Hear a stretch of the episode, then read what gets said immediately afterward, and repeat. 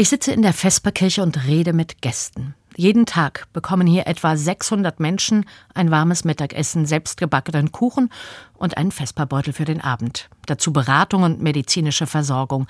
Die Gäste leben in sehr unterschiedlichen Situationen. Manche kommen jeden Tag, so wie die zwei Frauen, die mir gegenüber sitzen. Ich weiß schon, dass sie Ukrainerinnen sind.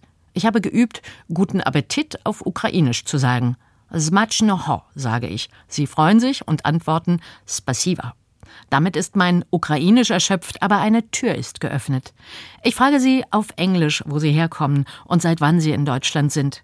Es ist schon über ein halbes Jahr. Sie sind aus Mariupol geflüchtet.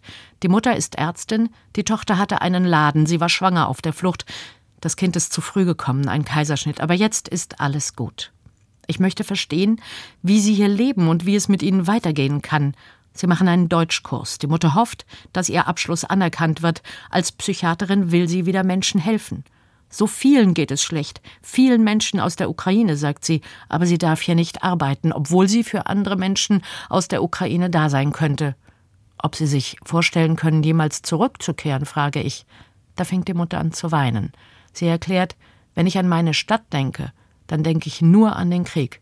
Ich sehe die toten Menschen auf der Straße, und ich rieche Verwesung. Nein, ich kann nicht zurück.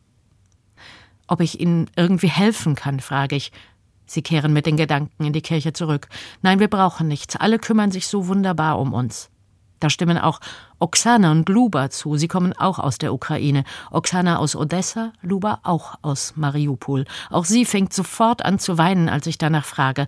Monate hat sie im Keller gesessen, ohne Wasser, ohne Licht. Aber dann erklärt Oksana, you know, Luba means love. Luba bedeutet Liebe. Wie hier in der Kirche, meint Oksana. Just love. Einfach Liebe.